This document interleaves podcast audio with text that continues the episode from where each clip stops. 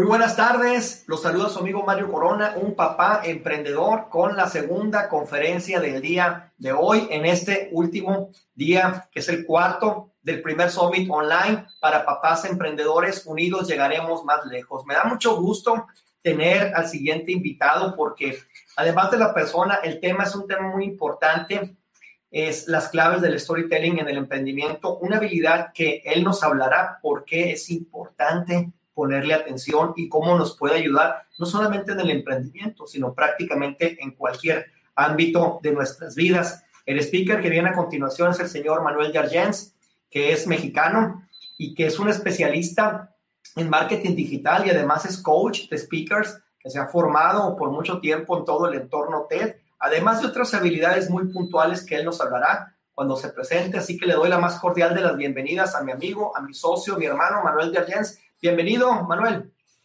Carnal, buenas tardes en México, buenos días en el Pacífico. Eh, qué gusto estar aquí, de verdad, me siento privilegiado. Al contrario, al contrario, sé que, que, vas a aportar muchísimo valor, así que bienvenido. En los siguientes 30 minutos la pantalla es tuya. Aquí estar el pendiente de lo que necesites. Gracias, hermano. Un abrazote. Eh, bueno, pues gracias a todos por conectarse. Bienvenidos no sé si me meten los 30 minutos, como bien les dijo Mario, eh, soy un eh, formado en TED eh, o en eventos TED, TEDx sobre todo, y la verdad sí creemos en ser breves, creemos en hacer las cosas en el menor tiempo posible. Pero, pero bueno, yo, yo, les quiero platicar sobre storytelling, sobre contar historias, y les voy a explicar por qué, por qué quiero hablarles de esto. Tengo desde 2013 más o menos involucrado eh, organizando y preparando speakers, eh, ponentes para eventos TEDx. Eh, pero cómo llegué ahí es una historia que vale la pena que les platique. Durante muchos años me dediqué a la comunicación, siempre me, he dedicado a la comunicación, pero muchos años a la comunicación en instituciones públicas. Y, y pues la verdad es que me iba bastante bien, tenía buenos trabajos, con buenos ingresos, sin embargo algo no me encantaba, no me hacía del todo feliz. Y desde 2007 más o menos, empecé a ver muchas charlas TED en Internet. Si alguien no conoce qué es TED, les aconsejo que hoy se paren un par de horas para entrar a TED.com y entren a ver eh, las charlas y los videos que tiene esta plataforma. Eh, entonces, desde, desde 2007 que empezaron a ser públicas estas charlas, las empezamos a consumir no solo yo, sino en equipo, porque resultaron ser piezas muy útiles para aprender y para crecer. Entonces, en, en 2011 más o menos, una charla TED de Seth Godin, por cierto, un gurú del marketing, me, me hizo empezar a cuestionar todo lo que estaba haciendo. Esta charla se llama Tribus eh, y de hecho el subtítulo es Estamos esperando a que nos guíes y habla sobre, sobre cómo cualquier persona puede comenzar un movimiento a partir de una idea. Y esa charla hizo, hizo que cuestionara todo lo que estaba haciendo y me hizo tomar decisiones importantes.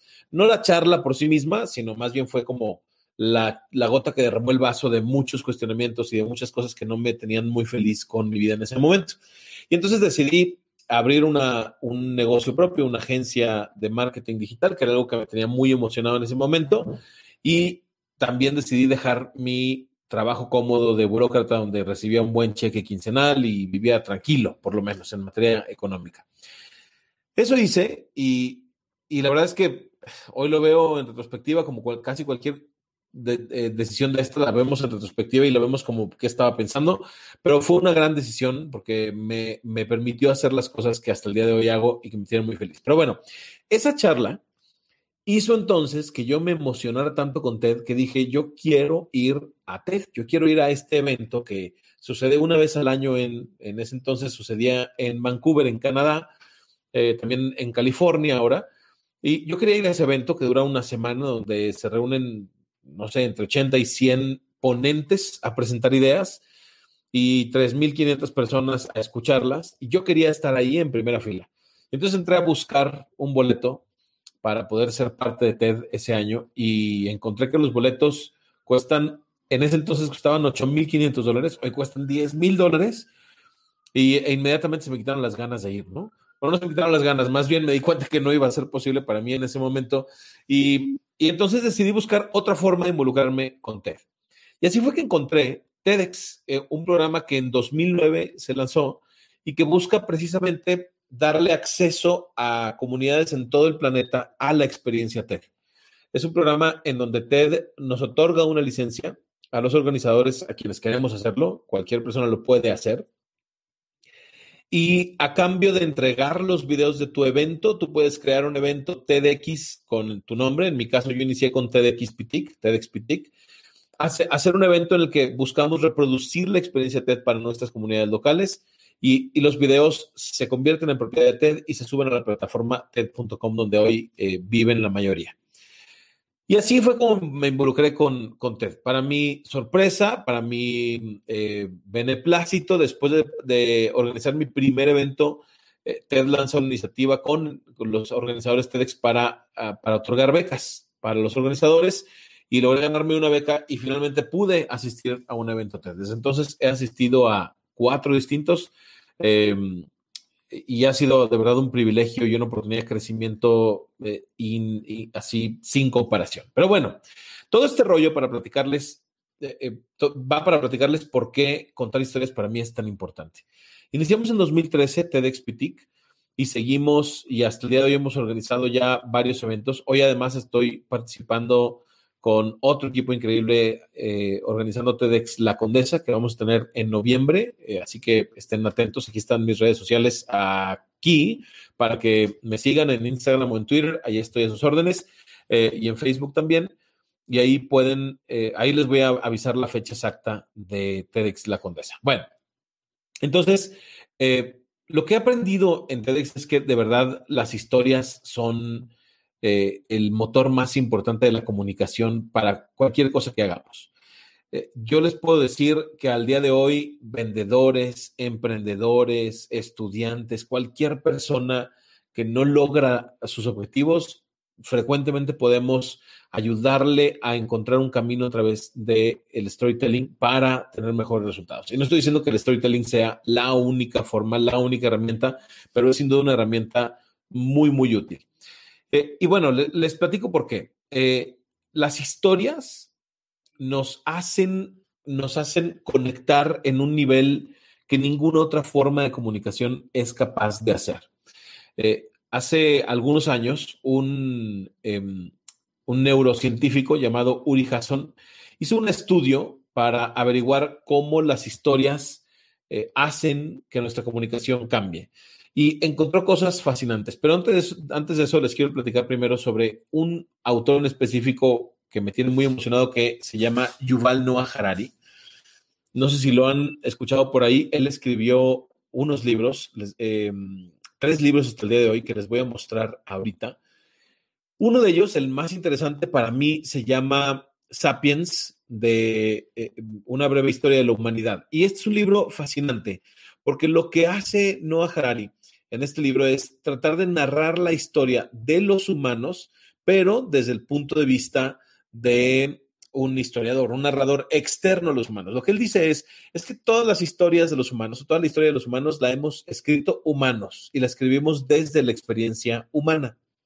Entonces, Noah Harari se propone en sus libros contar la historia de la humanidad, pero desde una narración externa, como si no fuera humano, ¿no? Déjenles, eh, les quiero compartir, pues, ya ven mi pantalla, aquí está. Este es Yuval Noah Harari y él escribió estos tres libros, Sapiens, una breve historia de la humanidad, Homo Deus, una breve historia del mañana y hoy 21 lecciones para el siglo XXI. Pero bueno, me quiero centrar más en Sapiens. Sapiens es una gran es una gran narración de la historia de los humanos desde que aparecimos en este planeta y derrumba muchísimos mitos y muchísimas creencias em, que, que, hemos creado como humanos. Por cierto, no es un libro apto para alguien que le guste el status quo y la zona de confort y no cuestionar las cosas. Es un libro que cuestiona seriamente todo lo que creemos y todo lo que somos, pero nos ayuda a entender cómo funcionamos. Bueno, en este libro, eh, Yuval Noah Harari lo que hace es platicarnos cómo nos hemos comunicado a través de los años los humanos. Y el día de hoy, por ejemplo, yo les puedo preguntar, eh, ¿cuál creen ustedes que es la característica que hace, eh, voy a dejar de compartir pantalla, ya no sé si la vieron, pero bueno, es la, es la cuál es la característica que hace a los humanos diferentes a cualquier otra especie en el planeta. Y la mayor parte de la gente, si les, si les, preguntamos qué es lo que hace a los humanos mejores o mejores entre comillas, ¿no? O diferentes a otras especies en el planeta, la mayoría vamos a responder o van a responder es que los humanos podemos hablar, tenemos la capacidad de comunicarnos de manera compleja, de construir oraciones completas, de, de hacer chisme, en fin, podemos, tenemos una forma de comunicación eh, mucho más compleja que cualquier otra especie viva en el planeta. Y en realidad esa no es la principal diferencia de los humanos en este planeta. Nuestra principal diferencia es que los humanos tenemos la capacidad de imaginar cosas, tenemos la capacidad de hablar de cosas que no son, que no existen. Por ejemplo, yo les puedo decir hoy, eh, esta mañana me levanté y los rayos del sol abrasador me confortaron y me hicieron sentir que este sería un gran día, ¿no? Si esta afirmación la escucha, la pudiera escuchar cualquier otra persona, perdón, cualquier otra especie que no tiene esta capacidad de imaginar cosas, pensaría, idiota, los rayos del sol te van a quemar, no te van a confortar, ¿no? Entonces, en realidad los humanos tenemos esta habilidad de imaginarnos cosas y de hablar sobre cosas que no son o que no existen. Y esta, e, esta habilidad justo es tan importante porque entonces, eh, en, cuando los humanos vivíamos en las cavernas, cuando éramos eh, grupos nada más, esta habilidad de, de imaginarnos cosas nos ayudaba porque pasaban los hombres, salían grupos de hombres a, a, sus viajes de cacería y cuando regresaban, lo primero que tenían que hacer era sentarse junto al fuego con el resto de los humanos para platicarles lo que habían pasado en ese viaje de cacería, ¿no? Y era información fundamental para sobrevivir, porque les hablaban sobre qué habían encontrado, los peligros a los que se, habían enfrentado. Frecuentemente no regresaba alguno o algunos de los miembros del grupo porque habían tenido un accidente o los había matado algún depredador. En fin, toda esta información era fundamental para el resto del grupo para sobrevivir porque otros humanos saldrían seguramente a sus propios viajes de cacería. Y, este, esta información, por cierto, se comunicaba alrededor del fuego, que, para quien conoce TED, eh, dato curioso, el tapete rojo o el círculo rojo de TED eh, justamente representa el fuego, esta fogata alrededor de la cual los humanos se comunican ideas, ¿no? Pero bueno, ese es otro asunto. Y entonces, esta información era tan importante para sobrevivir que los humanos generamos esta posibilidad de imaginarnos cosas. Y la imaginación no es otra cosa más que la capacidad de hacer que nuestro cerebro eh, viva de manera mucho más presente lo que le están contando. Y aquí es donde llega la parte importante y por qué voy a insistirles en contar historias. Cuando nosotros recibimos información factual, cuando estamos en una clase, en una charla como esta, y estamos recibiendo información solamente factual, y yo les digo, las historias son importantes, o les digo dos más dos es cuatro, o cualquier conocimiento así en dato duro, lo que sucede es que nuestro cerebro enciende dos zonas del cerebro, que, son las zonas relacionadas con el procesar información, el procesar data. Pero cuando nos cuentan historias, nuestro cerebro enciende también las zonas que tienen que ver con nuestros cinco sentidos. Los, científicos han descubierto que las historias son capaces de encender hasta siete zonas diferentes de nuestro cerebro o, estimularlas eh, contra dos zonas que estimulan eh, los datos o la información 100% factual. Y esto es un cambio total en el juego. Esto es un game changer absoluto. ¿Por qué es así? Imagínense esto. ¿Qué pasa cuando alguien les dice, oye, tengo algo que platicarte. Piensen qué pasa cuando alguien te dice, oye, tengo algo que platicarte. Lo que sucede es que nuestro cerebro se va como a segunda, ¿no? Entra como en otra velocidad y hasta nos incorporamos en, en hasta nos incorporamos en nuestro asiento y estamos esperando que nos digan a ver qué es lo que, lo que me vas a platicar, ¿no? Eh, es, esto cambia por completo la forma en que nos comunicamos.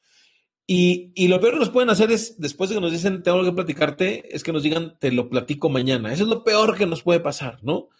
Porque cuando escuchamos eh, estos pies o, estos, o estas expresiones que nos avisan que nos van a contar una historia, lo que pasa es que nuestro cerebro entra en este modo y, y pone toda la atención. Y entonces de pronto nuestro olfato, nuestro oído, nuestro gusto, nuestro tacto, nuestra vista, todos nuestros sentidos se, activan y, y, empiezan a ser parte integral de nuestro proceso de recepción de información. Piensen, cuando alguien nos cuenta algo, podemos oler su comida, podemos saborearnos lo que comió, podemos sentir el viento fresco, podemos sentir la lluvia, podemos eh, trasladarnos cuando alguien nos cuenta una historia. Por eso leemos un libro y sucede este fenómeno increíble en el que escuchamos hablar a nuestros personajes y sentimos lo que están sintiendo y nos emocionamos como ellos.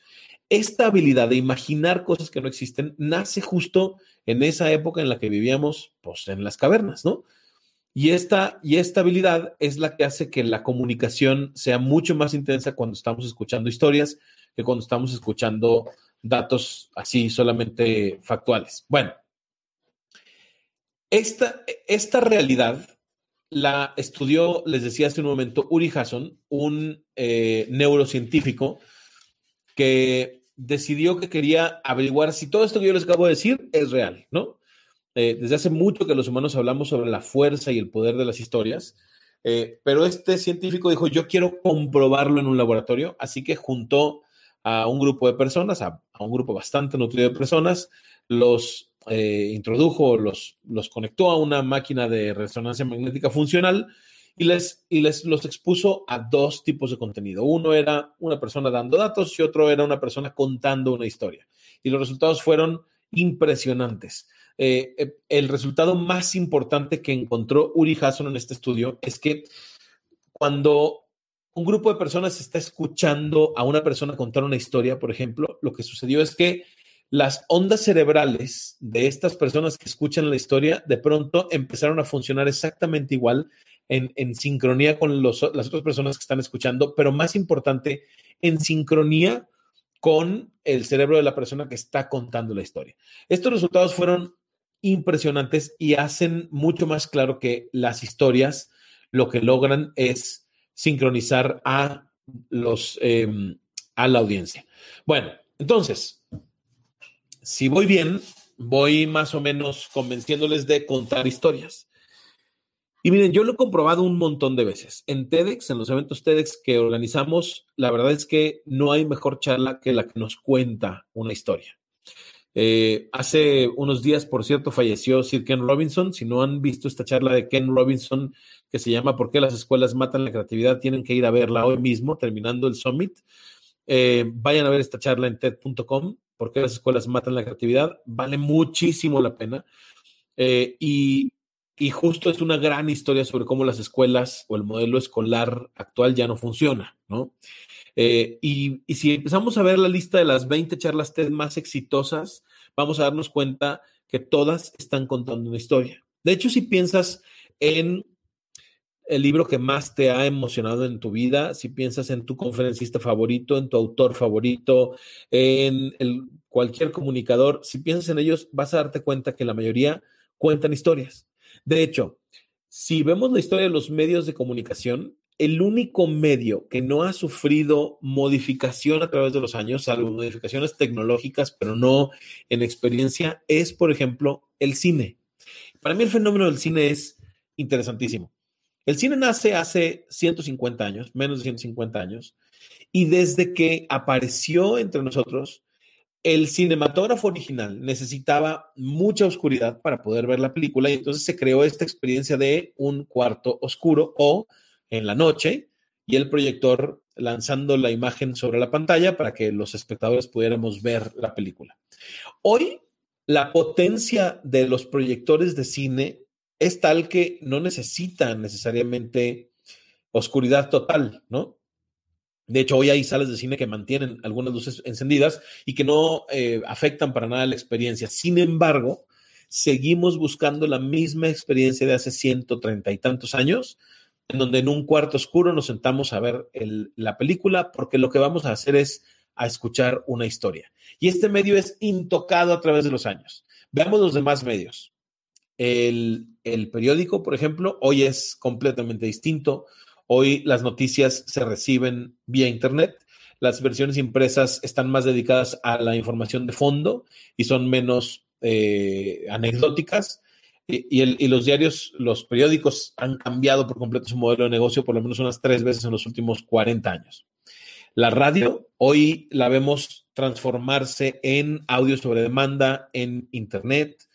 Hoy vemos que la radio se convierte más en podcasts y empieza a hipersegmentarse porque ya no encuentra en su audiencia tradicional el mismo que, que encontraba hace 20 años quizá. La televisión se ha transformado por completo. Hoy las televisoras que tienen estas antenas, estos transmisores, cada vez tienen menos valor y lo único que importa es el contenido que producen. Y hoy vemos el streaming mandando en todas partes. Sin embargo, el cine, a pesar de la pandemia, porque miren, pasando la pandemia, lo que todo mundo desea, ansía hacer es regresar al cine. Y no nos hemos puesto a pensar por qué nos, por qué nos, por qué ansiamos tanto regresar al cine? ¿Por qué nos, eh, nos angustia más regresar al cine que regresar, no sé, a los restaurantes o a las escuelas o a los parques?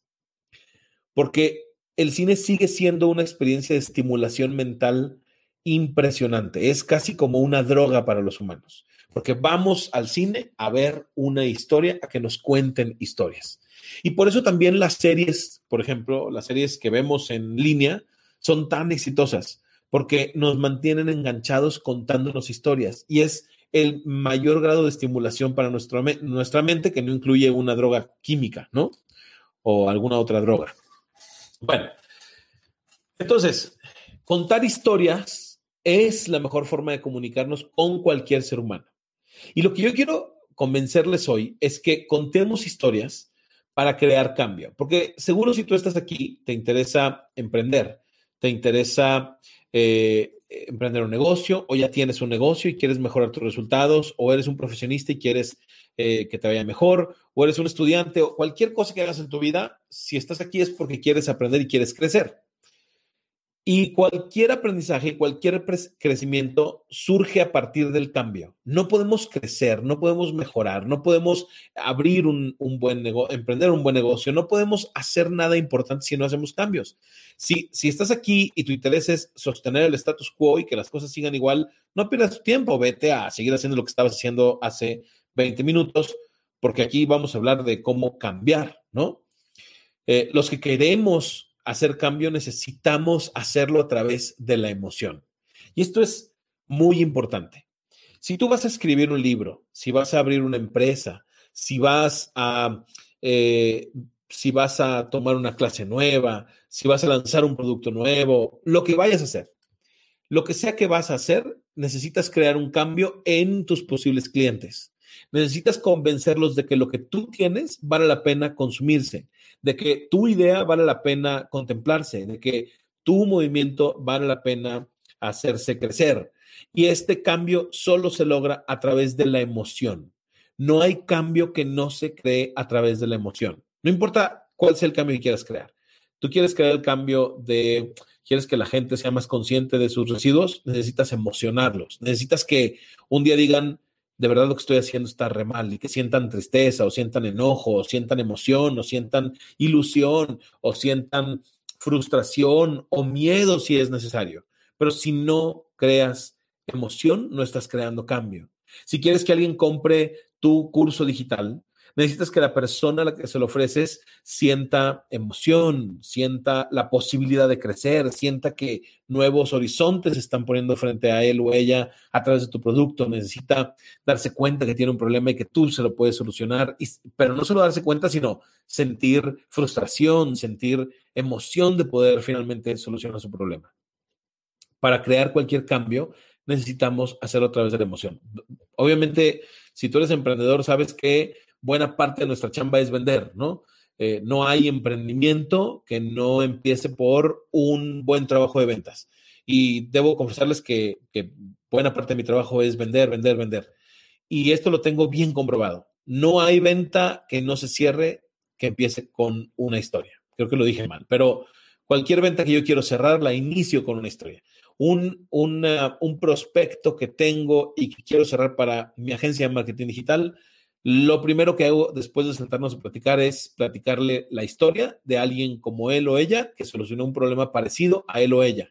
y le platico los detalles y el diálogo y lo que sentimos y lo que pensamos y cómo llegamos a la solución. Y si logro contarles una buena historia que los enganche, el pitch del trabajo, la venta técnica está 80% hecha. Yo si logro contarles una buena historia, sé que esa venta la voy a cerrar sí o sí. Así que podemos crear cambio a través de la emoción y creamos cambio para convencer, para negociar, para conmover, para cerrar ventas, para lograr tus metas. Bueno, espero haberlos convencido hasta aquí de contar historias. Si estás conectado y ya te convencí, por favor, ponme ahí en el chat de Facebook, en YouTube, en donde estés, ponme ahí una manita arriba, eh, ponme, sí, quiero contar historias, hazme saber que estoy, que estás escuchando y que te interesa. Porque ahora lo que voy a hacer es platicarles cómo contar historias, porque claro, suena muy fácil si yo te digo, cuenta historias, eh, pero pues no es algo que, hagamos el día de la mañana, porque fíjense qué pasa. De hecho, me encantó, ahora que Mario me mandó las indicaciones para hoy, me dice, de hecho, debo confesarles que yo preparé unos slides y todo, pero luego Mario me pone el mensaje de preferencia sin diapositivas y me encantó esa, esa propuesta porque quiere decir que vamos a conectar tú y yo nada más y ahora sí tengo que contarte cosas que sean interesantes, ¿no? Ya no, ya no tenemos esta distracción de las diapositivas para comunicarnos. Eh, y me encanta eso. Pero bueno, ahora, ¿cómo contar una historia? Porque una cosa es, eh, una cosa es saber que quiero contar historias y otra cosa es contar historias, porque nos endiosamos con las diapositivas, ¿no? Es lo que les acabo de decir, nos encantaba o nos encanta usar diapositivas gracias a los comentarios que están llegando ahí. Eh, nos encanta o nos encantaba usar los slides, ¿no? Usar el PowerPoint. En los noventas, llegó Microsoft con su suite de oficina, Microsoft Office, y por ahí del 95 se lanzó PowerPoint y fue un fenómeno. Durante muchísimos años, hasta la fecha, hasta el día de hoy, yo me peleo con personas, con clientes incluso, que me dicen, voy a preparar mi conferencia, ¿cómo cuántos slides preparo? ¿Cuántas diapositivas hago? No me interesa cuántas diapositivas hagas. No es importante tener diapositivas. Lo importante es lo que tú estás comunicando. Así que esta idea de no usar diapositivas hoy me encantó, Mario. Gracias. Eh, pero bueno, el problema es que PowerPoint y este tipo de, programas lo que hicieron fue como desaparecer o hacer innecesaria la habilidad de contar historias para los humanos. Y desde los 90 hasta hoy, estamos hablando de 25 años, 30 años, todos los humanos nos hemos clavado y concentrado en hacer cosas bonitas para la pantalla, pero no cosas emocionantes para nuestras audiencias, ¿no? Hacer cosas bonitas para la pantalla es una habilidad técnica, contar historias es una habilidad humana, 100% humana, y la hemos perdido porque nos clavamos en desarrollar un PowerPoint, un keynote bonito y no en contar buenas historias. Bueno, vamos a ver cómo, cómo contar una buena historia. Paso número uno, se los voy a deconstruir en algunos pasos. Lo primero es tener una idea muy clara.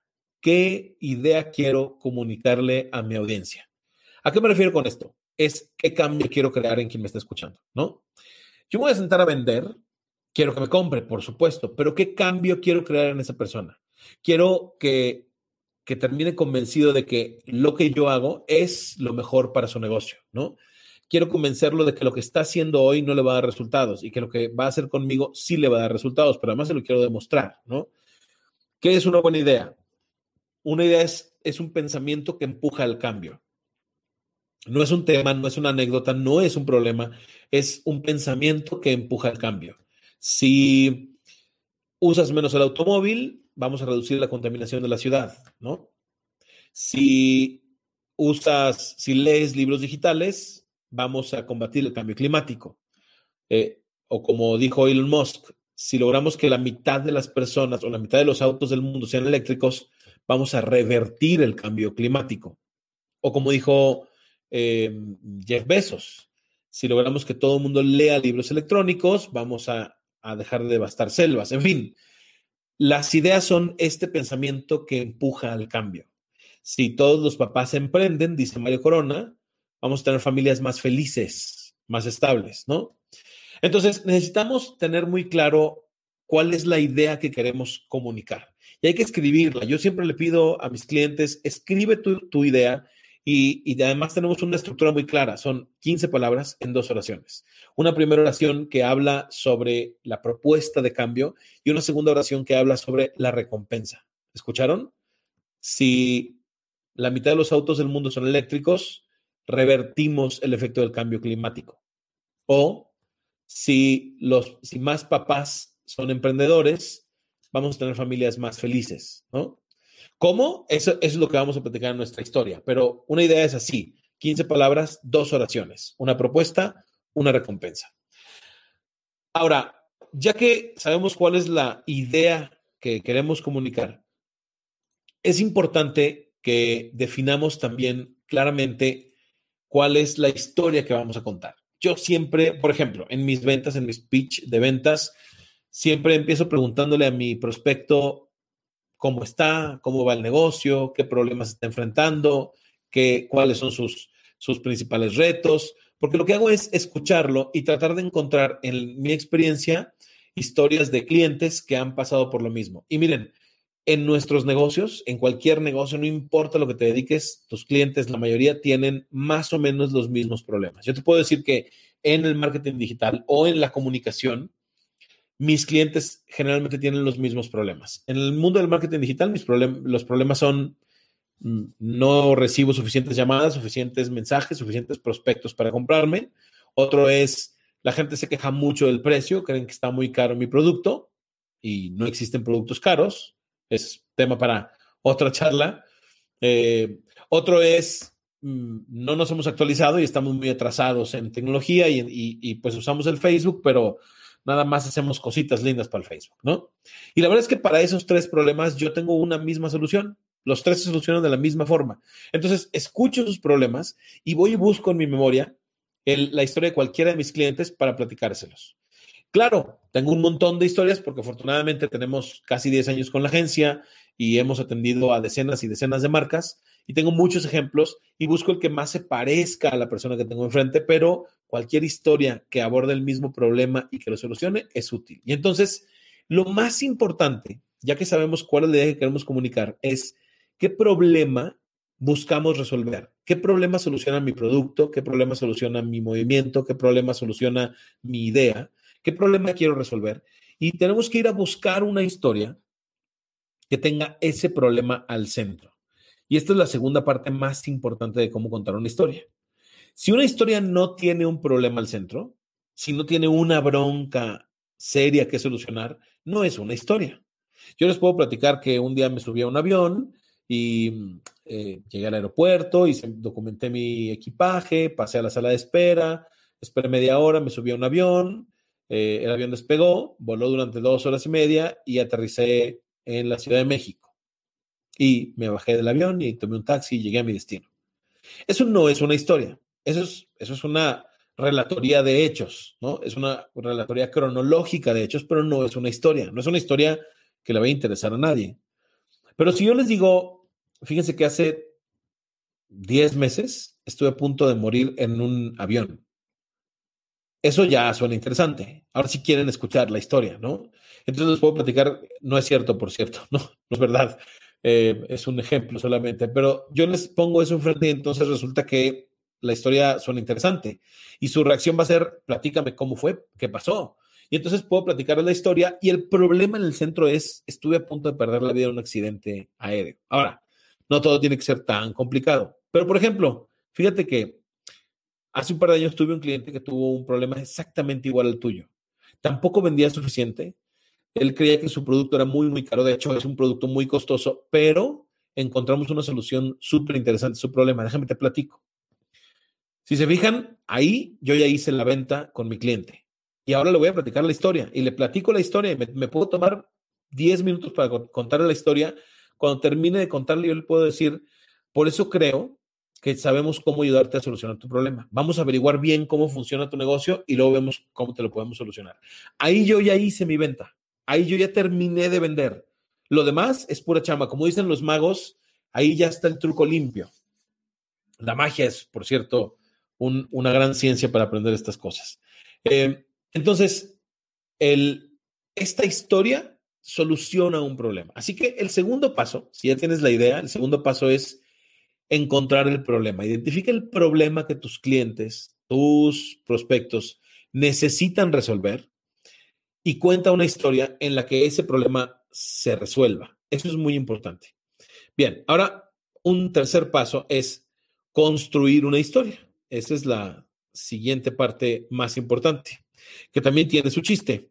Em, ya, ya que sabemos cuál es el problema que queremos resolver, necesitamos tener una estructura clara de esta historia. Bien, ¿cómo construimos una historia? Aquí hay muchas formas y no me voy a detener porque nos, me tomaría otra media hora, pero si te interesa el tema, yo te sugiero que entres a buscar videos sobre el viaje del héroe. Por ejemplo, el viaje del héroe es una estructura de narrativa que, que quizá no creó Joseph Campbell, pero sí la, conceptualizó. Joseph Campbell es un filósofo que en los años 70 publicó un libro que se llama El héroe de las mil caras. Te recomiendo muchísimo ese libro.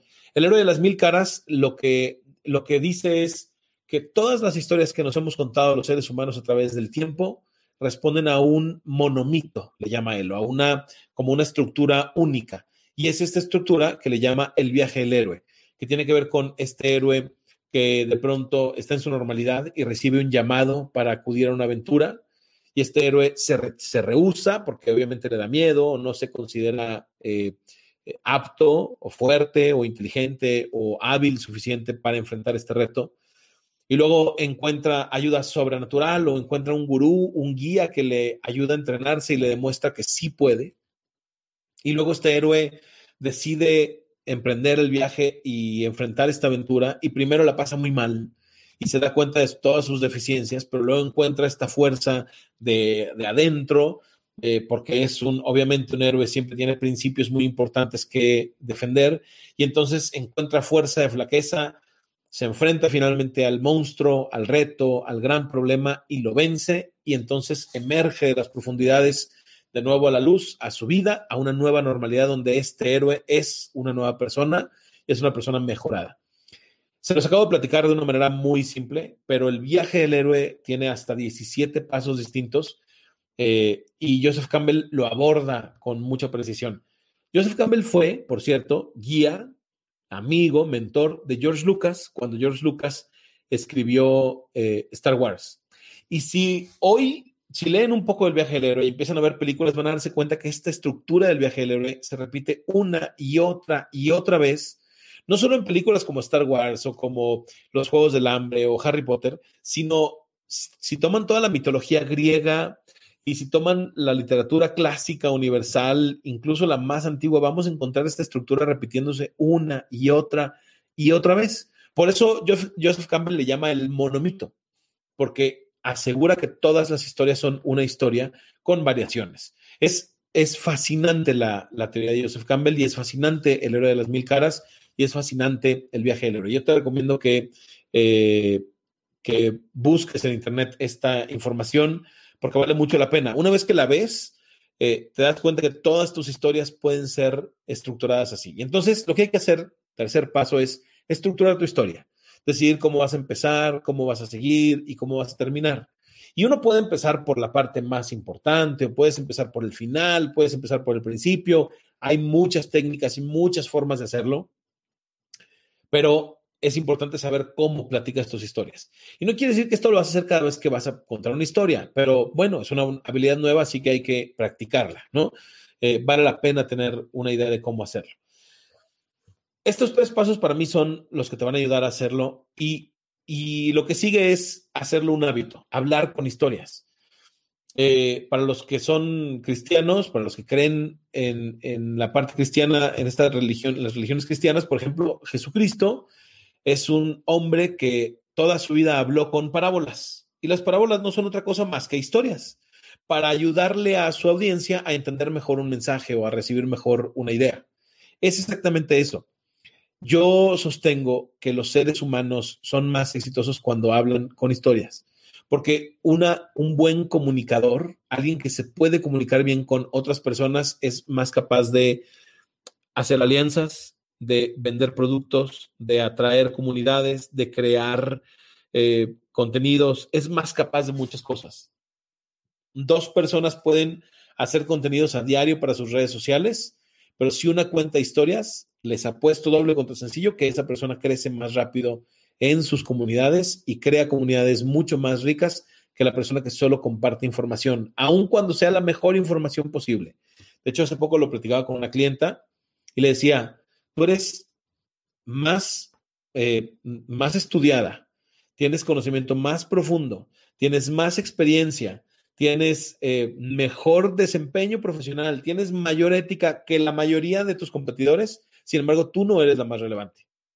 Y es en buena parte porque no existe esta intención de realmente eh, serlo. Claro, hay, gente que no le interesa ser más relevante y está bien, porque hay mucha gente que prefiere clavarse a hacer su trabajo técnico y son, créanme, esta persona que les digo le va increíblemente bien y es la mejor en su trabajo y, y, y no tiene una bronca.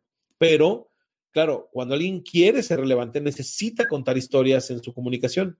Por cierto, esta cliente que les digo es una persona que cuenta historias en su profesión y es la mejor. Bueno, finalmente les quiero aconsejar eh, esta habilidad de contar historias.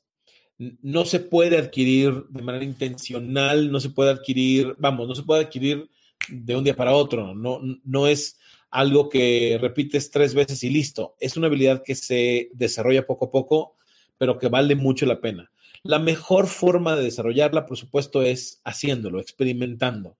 Pero la otra gran forma de hacerlo es leyendo o consumiendo muchas historias.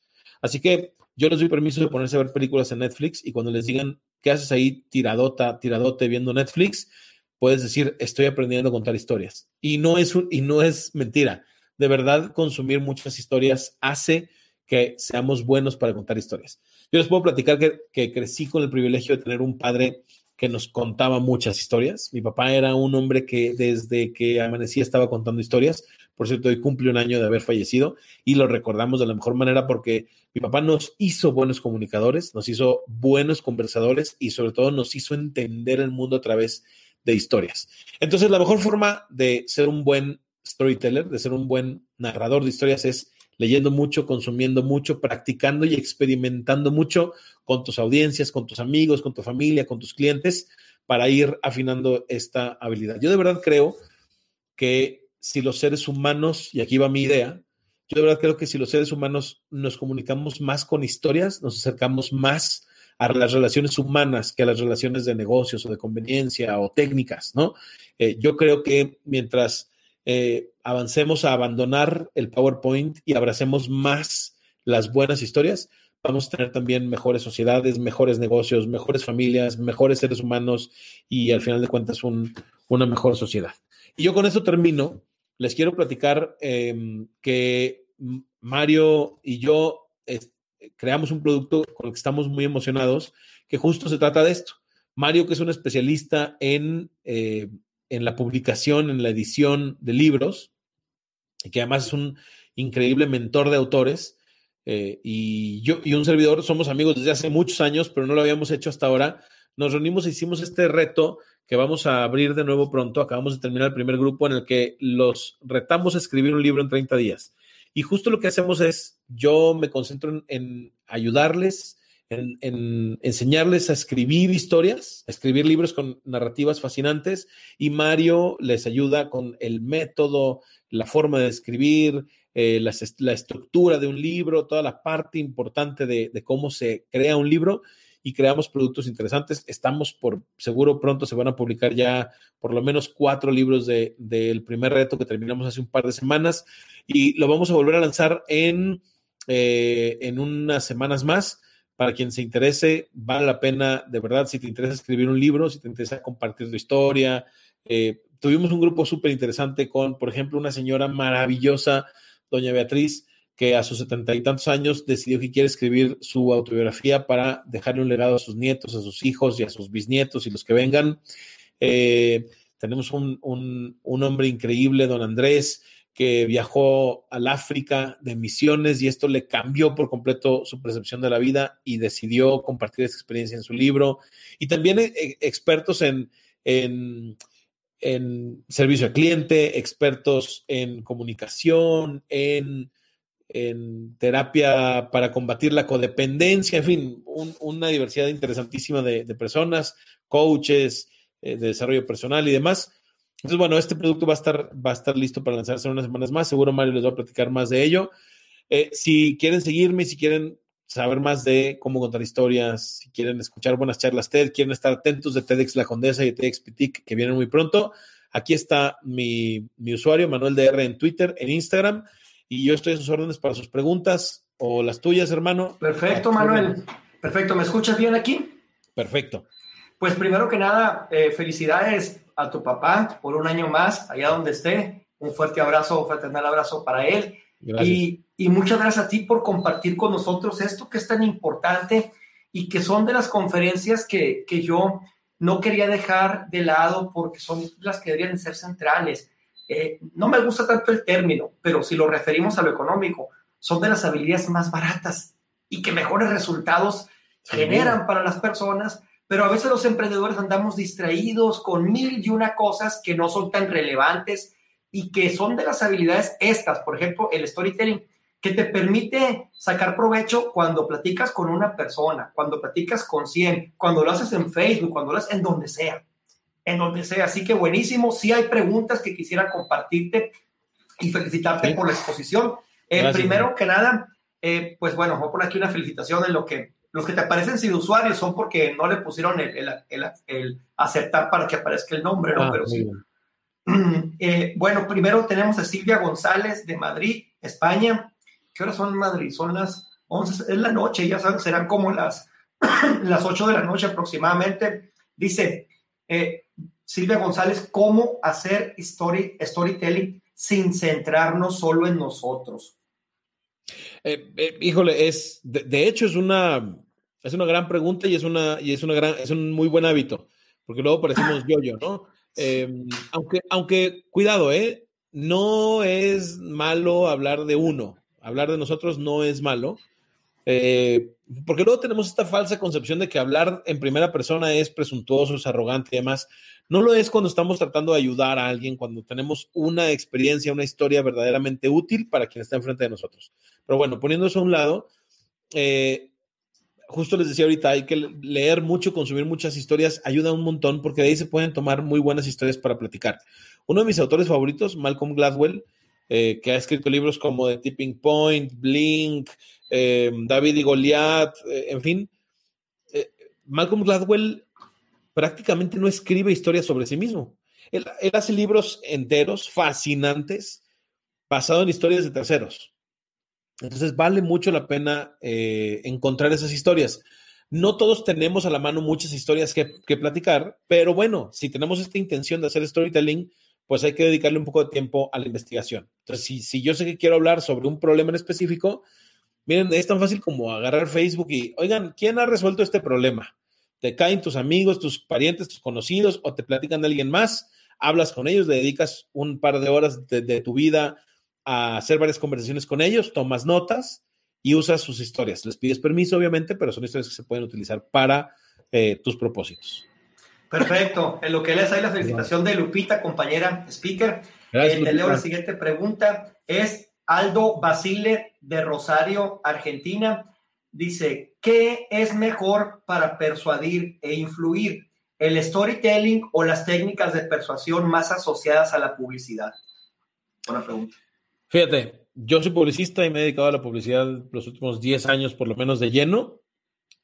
La, publicidad está llena de, charlatanería, ¿no? Este, híjole, desde el, libro aquel famoso de los 70 de publicidad subliminal, ¿no? De alguien que se obsesionó con pensar que nos querían poner sexo en todos los anuncios que existían, eh, hasta, eh, hay muchas cosas muy baratas. En la publicidad hay, hay muchas técnicas muy útiles, muy reales, que tienen que ver quizá con un poco de neurolingüística, de cómo funciona la mente, eh, que tiene que ver con la psicología del color, con estas cosas, pero no hay magia, ¿no? Al final de cuentas, si, si volteamos al, al panorama de la publicidad, vamos a ver cómo los publicistas hoy están hablando más que nunca en cómo contamos historias con nuestros anuncios.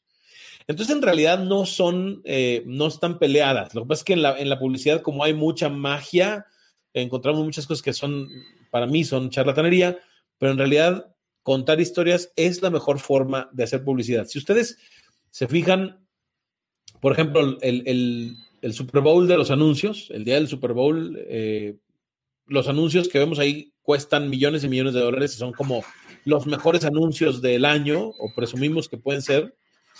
El 80% de esos anuncios están contando historias. Budweiser, por ejemplo, hace dos años hizo un anuncio de la historia de un cachorrito que llega a una granja y que crece, y en fin, es una historia que te hace llorar. Pero lo único que hace es, imagínate lo poderoso que es ver la marca Budweiser mientras tu mente y tu corazón están conmovidos y sintiendo calorcito de amor, ¿no? Eh, e, eso es poderoso. Poder asociar una marca con una gran historia, eso hace que tengamos publicidad útil. Ahora, ojo, esa es publicidad para hacer branding, ¿no? Para crear recordación de la marca en la mente de la gente. Para provocar ventas, también hay que usar storytelling en, otra forma, pero también hay que usarlo. Hay que saber también qué tipo de historias quedan para qué, ¿no? No vas a hacer llorar a todo el mundo cada vez que quieres vender algo, ¿no?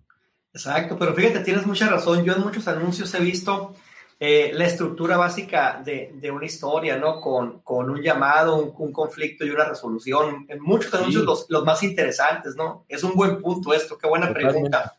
Eh, también acá Miguel Garay de Lima, Perú. ¿Cómo empezar a usar el storytelling en mi emprendimiento? ¿Cuál sería el primer paso?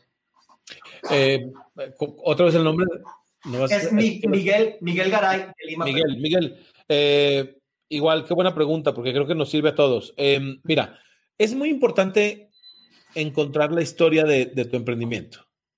O sea, necesitamos encontrar tu propia historia o la historia de tu empresa, ¿no?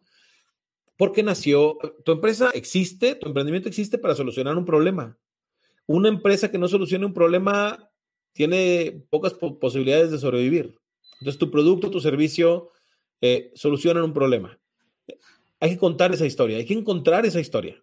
Y, sabes qué? que esa historia puede no estar muy cerca, no siempre está muy clara, porque a lo mejor tú lo, único que dijiste es, a ver, yo necesito ganar lana, yo necesito ganar plata, este, así que, a ver, ah, todo mundo necesita maíz, pues voy a sembrar maíz y se los voy a vender, listo. Y tú puedes decir, pues mi historia si quiero ganar lana. No, tu historia va mucho más allá, ¿no? Eh, tú encontraste un problema, encontraste una necesidad y a lo mejor no es tu historia, a lo mejor es la historia de tus clientes. Oye, me encontré que había un montón de personas que tenían problemas de desnutrición porque no tenían maíz, chinga, ¿no? Bueno, en México eso pasaría. Este, si no tuviéramos maíz, no sé qué comeríamos, pero, eh, pero vamos, eh, estoy siendo obviamente muy laxo, pero, pero hay que encontrar ese problema que soluciona tu empresa y encontrar una buena historia para platicar cómo, se cómo tu empresa soluciona ese problema. Puede ser tu historia, la historia de tu empresa o la historia de clientes que ya han tenido soluciones. Y, esas historias vale la pena platicarlas una y otra y otra vez. Y ojo, a veces sentimos que estamos platicando lo mismo 25 mil veces y sentimos que ya deberíamos de dejar de hacerlo. Pero si son 25 mil personas, hay que platicarlo 25 mil veces. No hay cosa tal como una historia que se cuente demasiadas veces. Y es más, si la misma gente escucha la misma historia, miren, Mario se acaba de chutar algo que ha escuchado por lo menos seis, ocho veces en, poco tiempo, eh, pero al final de cuentas es la información que para mí es importante eh, eh, compartir con ustedes. Así que encuentra esas historias de tus clientes, encuentra esa historia tuya o la historia de tu empresa y, y empieza a usarlo. Como anécdota personal, yo no tenía muy claro por qué hacía esto del storytelling. Yo nada más sabía que me gustaba un montón, que me emocionaba mucho, que me gustaba subirme al escenario eh, a presentar mis eventos, que me gusta, que me gusta mucho ayudarle a personas a construir sus charlas, sus conferencias, pero no entendía por qué me gustaba tanto, no entendía por qué era tan importante para mí, hasta que precisamente Mario me empujó a empezar a escribir un libro. Yo decía, no voy a escribir un libro nomás poniendo ahí que de storytelling es bien fregón y que el viaje del héroe y demás. No, no, sentía que no, no era importante para nadie. Y entonces, justo les platicaba, hoy es un año de que, de que murió mi papá y ese proceso me ayudó a entender y a descubrir que crecí escuchando a mi papá y no nada más a él, a mi mamá también, que crecí en una familia donde se acostumbra la comunicación a través de historias. Y empecé a recordar y a darme cuenta que mi papá es un gran contador de historias, era un gran contador de historias. Y les puedo hablar de muchas ocasiones en que nos amanecimos escuchando a mi papá contar historias, ¿no? Entonces entendí por qué es importante y entendí que esa historia, que la historia de mi relación con mi papá y su muerte y lo que ha pasado desde que él falleció, es una historia importante que explica por qué demonios hago yo esto y por qué me gusta tanto hacerlo, ¿no? Me tardé años, ¿eh? Me tardé siete años en encontrar esa historia. Entonces, por eso, a eso me refiero cuando te decía, la historia no siempre está muy cerca, pero mientras tanto hay que, hay que encontrar las historias que ya están en tu empresa, ¿no?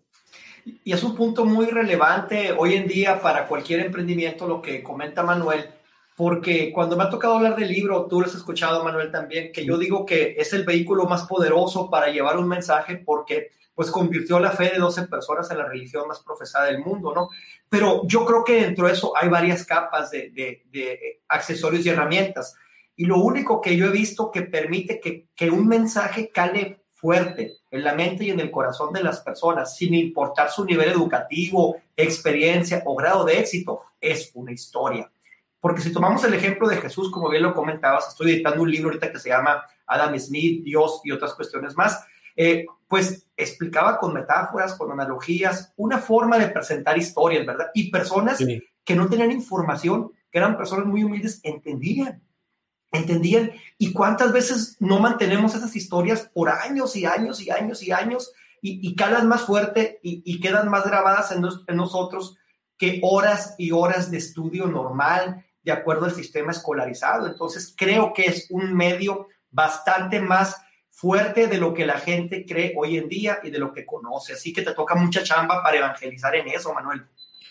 Sí, este, sin duda. Eh, y, es un poco lo que, lo que decía hace un rato, como que es, esta, esta costumbre o esta habilidad de contar historias la perdimos. Nos, nos endiosamos en el rollo ejecutivo, en las gráficas y el PowerPoint y demás y, mira, yo, yo, lo, yo lo uso en mis talleres. Varias de las charlas más exitosas son una persona parada hablando. No se mueven, no caminan o son pésimos, ¿no? Este, y es contando historias. Bueno, los libros, ¿no? Lo, o sea, creo que no hay medio más plano, más flat, más sin pitos y flautas, sin sonido, sin tecnología que un libro. Es papel con tinta. Y hoy vas a ver, asómate a un Starbucks, asómate a un aeropuerto, ve un avión, vas a ver cientos y cientos y cientos de personas clavadas en su libro, porque están contando una historia, ¿no? Entonces, necesitamos olvidarnos de lo ejecutivo y hasta lo ejecutivo, porque en mis cursos tengo muchas veces contadores, ingenieros, gente que me dice, a ver, güey, yo, o sea, yo hago instalaciones de, de plantas de luz, yo, yo hago estados de resultados, ¿qué historias quieres que cuente yo, no? Pero ni los números llegan a un balance de resultados solos. O sea, esos números no se generan espontáneamente, ni las instalaciones eléctricas se construyen por sí mismas. Hay personas que enfrentan problemas y encuentran soluciones para llegar a esos resultados. Lo que pasa es que se nos olvida, porque estamos, eh, estamos embebidos en esta cultura ejecutiva de mostrar los resultados. Pero cuando tú quieres mostrar los resultados y quieres que además se convenzan de que tú eres bueno en lo que haces, tienes que mostrar los resultados y platicar la historia de cómo llegaste a esos resultados. Esa es la diferencia entre el clásico güey. En todas las empresas vemos, ¿por qué ese güey que es menos bueno que yo, que sabe menos que yo, que es menos hábil que yo, que es menos pulcro, menos profesional que yo, sí asciende y le va muy bien y a mí no? Y si lo analizas, te apuesto a algo que es muy probable que este güey sea buenísimo para entrar a sus reuniones y platicar cómo llegó a sus resultados y luego hablar de sus resultados. Y esa es la gente que le llamamos bloferos, lo más que, digo, hay gente que cuenta mentiras, ¿no? Pero tú cuentas tus historias y son reales y demuestras cómo solucionas tus problemas. Acuérdense que en las empresas es mucho más valioso alguien que sabe resolver problemas que alguien que sabe presentar hojas de resultados, ¿no? En fin, estoy extendiéndome demasiado. No, no, no, está buenísimo. Y antes de, la última pregunta que tengo aquí de las que llegaron por, por correo, Manuel, sí. hay algo que muchas personas no, no, no conocen todavía. Tú conoces el libro Organizaciones Exponenciales de Salim Ismail, lo hemos comentado, del propósito de transformación masiva y, antes escuchábamos de que una buena marca debe tener una historia, una promesa y una garantía. Pero el propósito de transformación masiva, como un imán que atraiga gente, clientes o colaboradores, se valida a través de la historia. Porque ¿de dónde surge que tú quieras cambiar el mundo? o sea, ¿cómo surgió esa cuestión? La gente quiere saber qué es lo que está detrás. Y no solamente los millennials ni los centennials, sino cualquier persona que entiende que hay valores que tienen que ser compatibles contigo para poder apostar entre un emprendimiento y otro. Y hoy en día es una cuestión muy importante para decidir en quién inviertes tu dinero. ¿Te hace sentido? Totalmente. Mira, hace poco lo platicábamos tú y yo. Un día, bueno, en el mundo del marketing digital, por ejemplo, tenemos la creencia de que si vas a hacer un video, debe ser un video cortito, un minuto, minuto y medio, ya es muy largo, ¿no? Y, estamos, desde hace un par de años o tres años, estamos como clavados en esa idea. Y un día estoy explorando Facebook y me aparece un video de un tipo sentado en un sofá, sin gráficos, sin imágenes, sin animaciones, un tipo sentado en un sofá. Y lo primero que hace es decir, claro, llegas a tu casa y estás angustiado porque tienes que pagar la renta y los servicios y todo lo que tienes que pagar y tú sabes que puedes hacer más. Tú sabes que podrías estar ganando más, pero tienes años en tu negocio, administrando la nómina, eh, tratando de hacer que tus empleados crezcan, buscando clientes, pero por alguna razón los clientes llegan y luego otros se van y entonces estás atorado y no sabes qué hacer y demás. Esa es la, historia de todos. Es mi historia, dice el tipo. O sea, en 20 segundos atrapa a cualquier persona que haya empezado un negocio en su vida, no importa qué negocio sea ni qué tan exitoso haya sido. Siempre sentimos que estamos atorados, ¿no? Y entonces me llamó la atención y me quedé viendo el maldito video que duró 20 minutos. Y al final de ese video, yo le pagué una masterclass para averiguar qué era lo que hacía. Muy útil, por cierto. Pero, pero lo que voy es justo lo que acabas de decir, la validación, ¿no? Las historias sirven también para conectar con las personas a las que les queremos ofrecer o a las que les, les queremos vender, ¿no?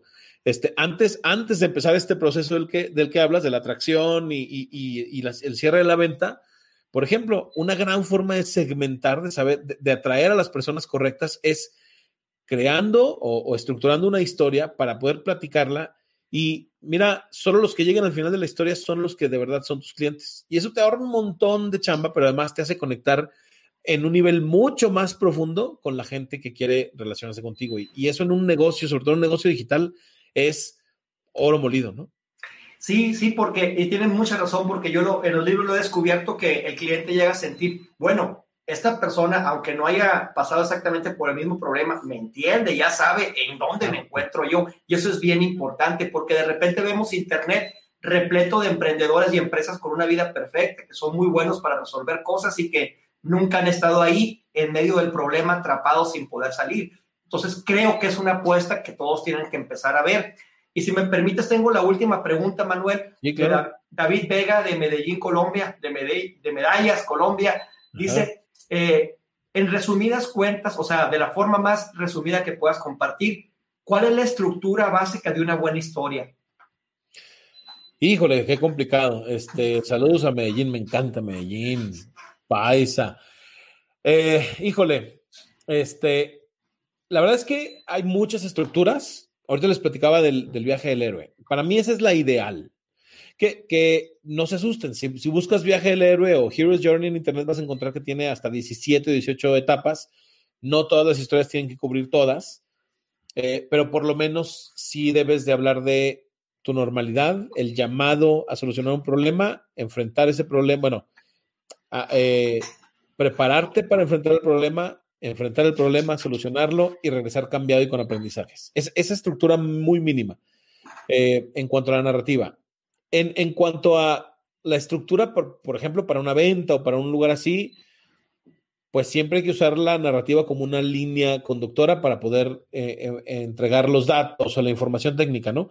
Pero bueno, sería meterme ya en Honduras. la mejor estructura para mí es la del viaje del héroe. Averígüenla por ahí en, en internet o si no, eh, síganme en mis redes y pronto haré un video sobre eso. Em, esa para mí es la ideal.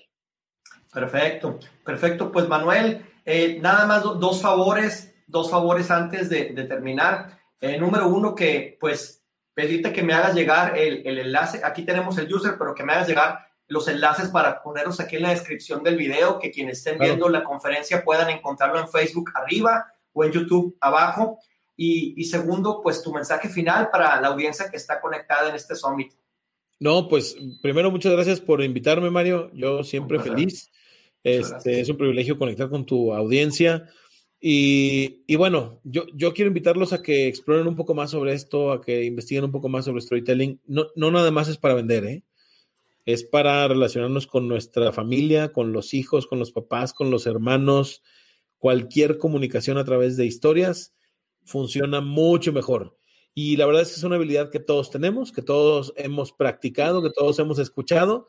Nada más es cosa de practicarla y, desempolvarla, pero vale muchísimo la pena y es relativamente fácil de aprender. Entonces, eh, un par de horas que le dediquen van a ver que va a hacer la diferencia.